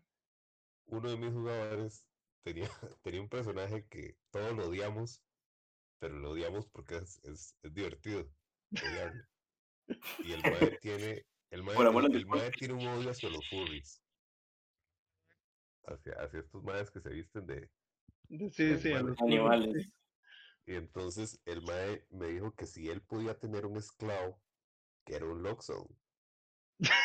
Ok, no quiero saber por Pero qué. quería que Todo este bien. Loxodon fuera chiquitito, que tuviera un chalequito y un sombrero de bombín, y que fuera la vara más tierna de este mundo. Mae, what the hell? Y se llama, el Loxodon se llama Pichardo. Mae. Es que Un la- historia de Pichardo es súper trágica, mae. Y el personaje del mae no es Pichardo. Pichardo es el esclavo. Pero, pero la historia de Pichardo es súper trágica, mae. El, el mae era un, era un heredero de una familia toda a- acaudalada y por culpa de un desastre que hizo el hermano, entonces el personaje, Alejandro, que se llama el personaje, eh, cree que el mae tuvo la culpa de que le fuera una vara mal y entonces un día lo encontró porque la familia lo desheredó y el mae se volvió adicto al crack mágico. Entonces, el mae le hizo firmar un pacto de sangre en el cual el mae ahora es el esclavo eternamente. Es una hora horrible. Pero el punto es que entonces los maes están en medio de la neblina y, y los Vistani los dejan tirados. Entonces los maes están en una pequeña tienda de campaña y están como, "Mae, ¿qué hacemos? Tenemos miedo de salir porque la neblina es una neblina súper espesa y es horrible y no sabemos qué está pasando. Y entonces este mae le dice a Pichardo, Pichardo, salga. Y Pichardo, por favor, señor, no me haga salir. Entonces el mae, le dice, ¿sabe qué, Pichardo? Saca una botellita del bolsillo. Aquí en esta botellita yo tengo crack mágico. Si usted sale caminando y se devuelve cuando yo le digo, yo le doy el crack mágico. Mae, eso es demasiado infeliz, mae. Es- es- es- Mae. Mae, lo noqueo y le doy la puta botella al pobre elefantito, mae. mae. Mae, es que viera la imagen que el mae tiene de Pichardo. Es, es- la dibujó, es, es un bichito súper tierno, parece Micha. Y entonces Pichardo se va caminando en medio de la neblina. Pero como estos maes se ponen a discutir de qué va a pasar eh, cuando Pichardo vuelva o qué van a hacer si Pichardo es atacado o qué, o qué, ¿verdad? Los maes están discutiendo y yo les digo, bueno, Pichardo se está alejando, Pichardo se está alejando, Pichardo se está alejando. y eventualmente Pichardo se perdió tanto en la neblina que no lo han vuelto a encontrar. Eventualmente va a volver Pichardo. Gracia es que Pichardo se fue caminando porque él se negó a volver porque tenía miedo que si él volvía sin haber conseguido el objetivo que le ordenó su maestro, no le iba a dar el crack mágico. este pobre loco que está caminando en medio de la neblina de Barovia. Uy, mae. ¡Qué terror, mae! Yo voy a decir una cosa, ma, este, yo, yo quiero ver, yo quiero ver en esa campaña que, que Pichardo se transforme en, en vampiro, ma, que, que Estrada es cualquier vara, ma, yo quiero que, que, que Pichardo sea el jefe final de esa vara, ma, que toda la trama usted la cambie, ma, que, que al final termine siendo que, que, que Pichardo es el primer vampiro, ma, y nadie nunca lo supo, una vara así, ma, bien, bien, bien trambólica, ma, porque, porque no, ma, Estrad hay- hay se dio cuenta que que el mae lo estaban tratando demasiado mal y lo transformó en vampiro para quitarle la Ah, adoptó- No, no, no, la- la- la-. La típica, la típica de los, de los JRPG, mae. Matan a Stratma y se convierte en Pichardo, mae. Y lo mandan al puro principio, donde se conoce a sí mismo. Es, un voy a nivel de meter- justicia divina que usted ocupa mecer ahí, mae. A Pichardo lo voy a meter cuando lleguen al molino. No sé si usted ya. ¿Usted la está sí, sí, masteriando ya. o la está jugando? No, la estoy mastereando. Eh, ellos Pero yo sí la estoy jugando, por si acaso les Pero- no, no, Pero ya, eh, llega- ya, ya llegamos al molino, ¿no ya- es ya cierto? sí, ya terminaron el molino, van, van para Ah, ok. Balaki. Ah, ok, sí. Para cuando estos más lleguen al molino, ahí va a estar Pichardo. Que va a estar haciendo los pies a cambio de crack. ¡Ay, qué bueno! ¡Ay, qué bueno, El que las brujas utilizan para atraer a los niños. Ay, tipo, muy bien, la verdad. la verdad. Qué bien, mae, qué bien, mae. Yo, mae, con Beto tuve, bueno, con el personaje de Beto, que era un, que es un druida, tuve una interacción muy tuanis en, en la capilla de, de ahí, de, de Barovia, del- de, la villa de Barovia. Que di, no, no sabían qué darle al, al vampirillo que está ahí. Entonces le hace un, un ranger que tenemos. Bueno, no es un fighter.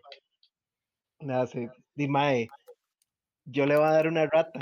Entonces el druida dice, Maddy, sí, me parece bien. Entonces ya yo le agarro a Beto, yo, ok, madre Beto, usted siendo un druida le va a dar un animal vivo a un vampiro. Y le empecé a meter una trama, Beto, Beto, que, que, que sintió Soren al tratar de sacrificar una vida. Al final, al final no lo hizo, pero ma, entonces vengo a decir, le meto yo que la, que la mamá rata acepta y le dice a, a Soren que, que está bien ella dar la vida, pero que le encarga a Soren sus ocho hijos que tiene en este momento. Mae, yo esa sesión, yo esa sesión me la perdí, qué madre. Sí, yo también, yo no estuve ahí. Beto.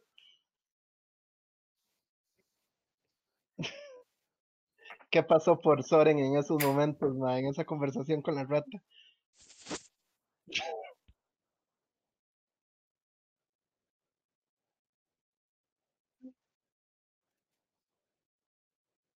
Ah, sí, fue el mismo Soren.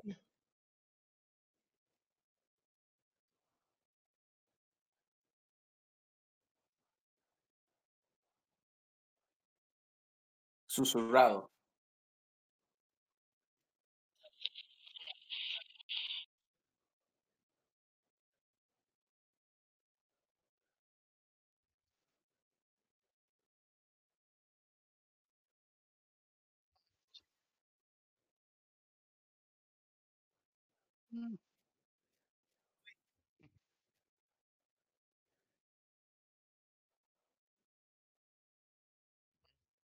Se cuidan.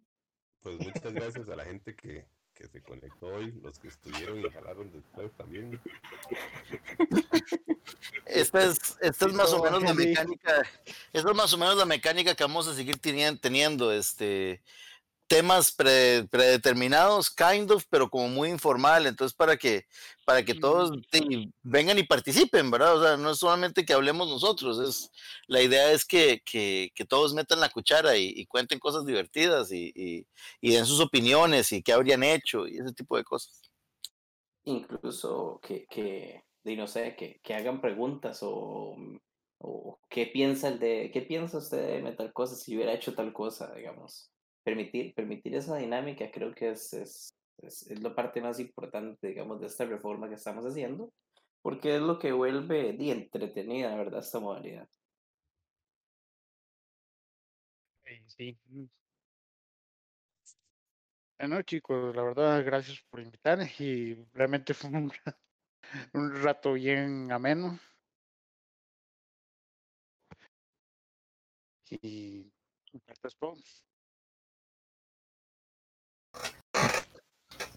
es todo. Kudos, kudurotes a todos. Bueno, Yo. Ah, no, no, que les agradecía a todos los que se habían unido y, y que ojalá los veamos en la próxima. Sí, muchísimas gracias a todos. Prometo contarles qué sucede con Pichardo. Dejen, dejen sus comentarios en el chat general para publicidad.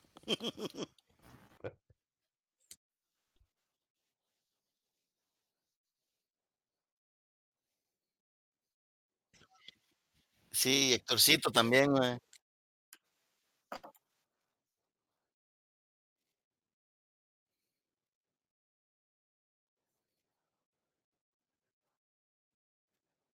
Es de los fijos, sí.